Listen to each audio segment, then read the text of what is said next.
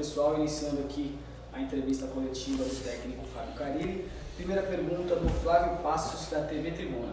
Fábio, boa noite. Depois de 10 jogos, enfim o Marinho voltou a jogar pelo Santos. Qual é a importância que ele vai ter nesse seu começo de trabalho na equipe? Boa noite, Flávio. Marinho é um jogador muito importante, é, jogador que dê profundidade, jogador que, que, que busca gol. Né? Ficou aí, acho que 30 dias mais ou menos sem jogo, e com 3, 4 treinos já conseguimos trazer ele, que é muito pouco, tinha que trabalhar um pouquinho mais com bola, mas quis vir né, para nos ajudar e entrou e entrou bem. É, e a gente sabe que ele pode melhorar muito e vai melhorar com o dia a dia e com o trabalho. Pergunta do Bruno Gutierrez, do Globoesporte.com.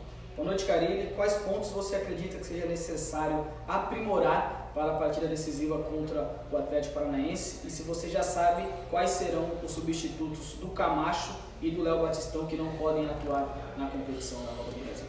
Ah, eu gostei muito do nosso segundo tempo. A gente rodou bastante a bola no campo adversário. Né? Só agora vou, vou começar a cobrar que, que a gente possa agredir mais o adversário, jogar essa bola mais dentro da área, chegar mais, chutar mais, incomodar mais a defesa adversária. Esse vai ser o meu primeiro passo. É, a partir de agora, já que eu gostei da troca de, da, das trocas de corredores, começando pela direita, terminando na esquerda, eu gosto desse jogo de mudanças, né? mas agora chegando ali na linha de fundo, chegando perto da área, a gente tem que ser mais agressivos. Em relação às substituições, a, partir de amanhã cedo a gente começa a pensar. Provavelmente perdi também o Robson, zagueiro, né? Por contusão, provavelmente. E amanhã a gente começa já a pensar e elaborar o jogo contra o Atlético Paranaense. Pergunta do Wagner Vieira, da TV Bandeirantes. Karine, na chegada no aeroporto você disse que precisava detectar os problemas do time. Com a sua estreia hoje, o que deu para detectar nesse empate sem gols e em que o time teve pouca ação ofensiva por ali? É, concordo, o primeiro tempo nosso não foi legal, mas o segundo tempo nosso já foi diferente, teve mais volume. É, jogamos no campo adversário, que nem eu falei. E eu tenho uma forma de pensar futebol, uma forma de, de, de jogar. Né? É claro que é muito pouco, e, mas muitas coisas positivas aconteceram, principalmente no segundo tempo, e com o dia a dia a gente vai melhorar e vai chegar mais perto do que eu penso. Pergunta agora do Gustavo Soler, da Rádio Bandeirantes.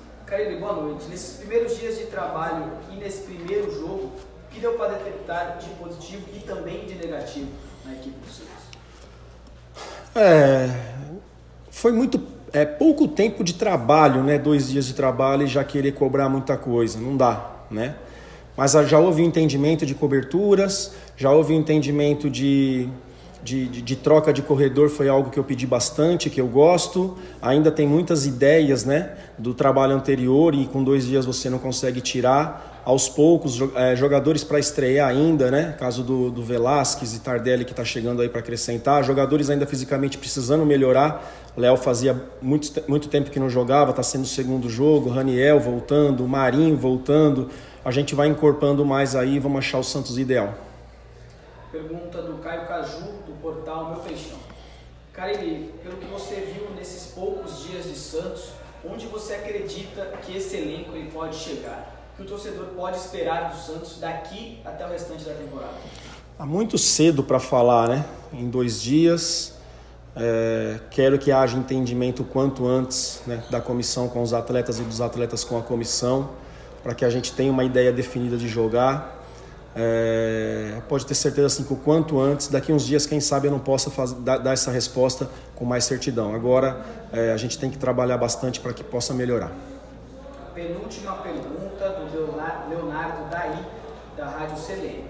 Caio Santos voltou muito melhor no intervalo, sem precisar fazer nenhuma substituição, além da troca dos dois zagueiros por conta da questão física do Robson.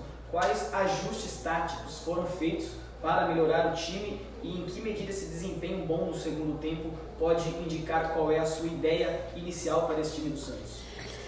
A única mudança foi trazer o Pirani para ser um armador. Ele jogou muito enfiado junto com o Léo Batistão. A maioria das vezes do primeiro tempo, o Léo Batistão que saiu para ser esse armador, na verdade tinha que ser o contrário. Então o Pirani deu um passinho para trás, trabalhou mais perto do Camacho e do Sanches e a gente conseguiu crescer na partida. É o que eu gosto, né? É do 4-2-3-1. E a gente tem jogadores para fazer. Então, a única mudança mesmo foi essa de trazer o Pirani um pouquinho mais para a armação. Última pergunta do Bruno Lima, do jornal A Tribuna.